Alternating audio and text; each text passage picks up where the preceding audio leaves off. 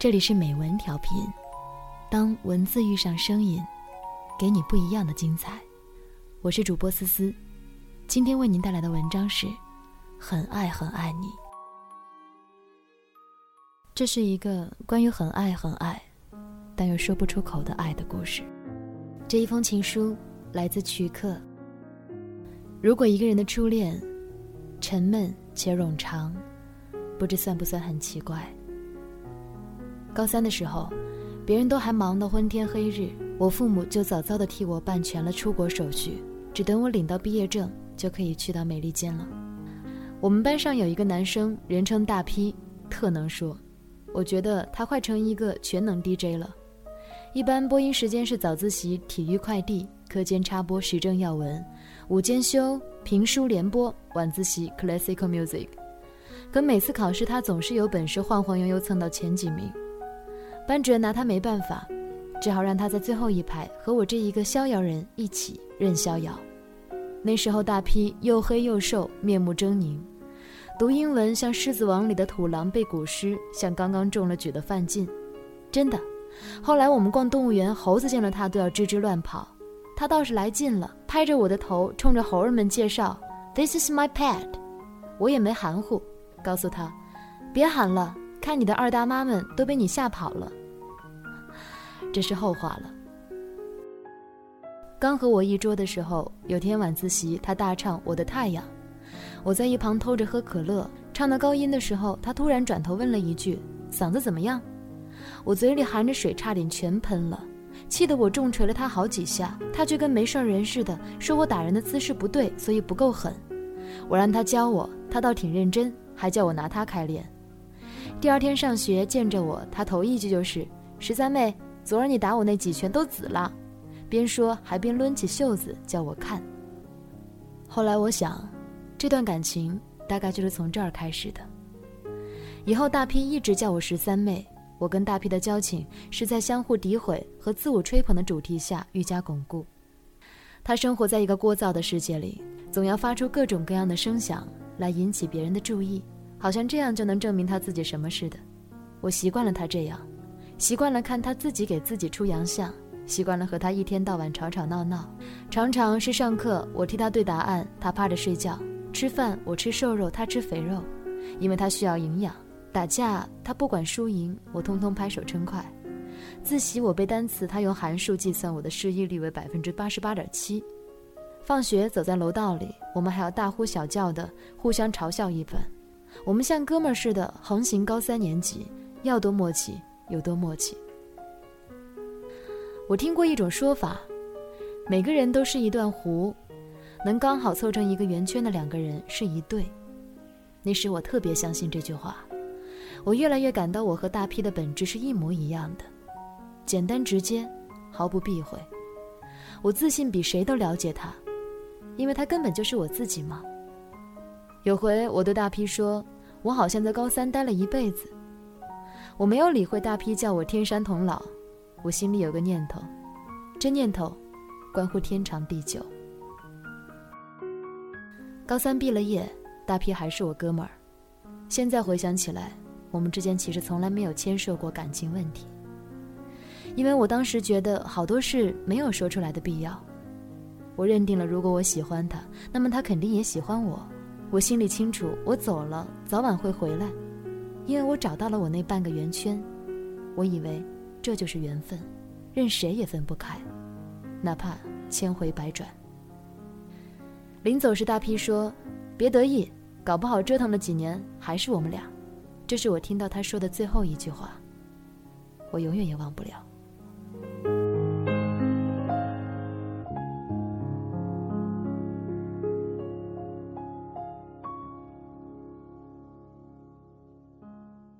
那年高考，大 P 进了北大，而我刚到洛杉矶，隔壁的中餐馆就发生爆炸，我家半面墙都没了。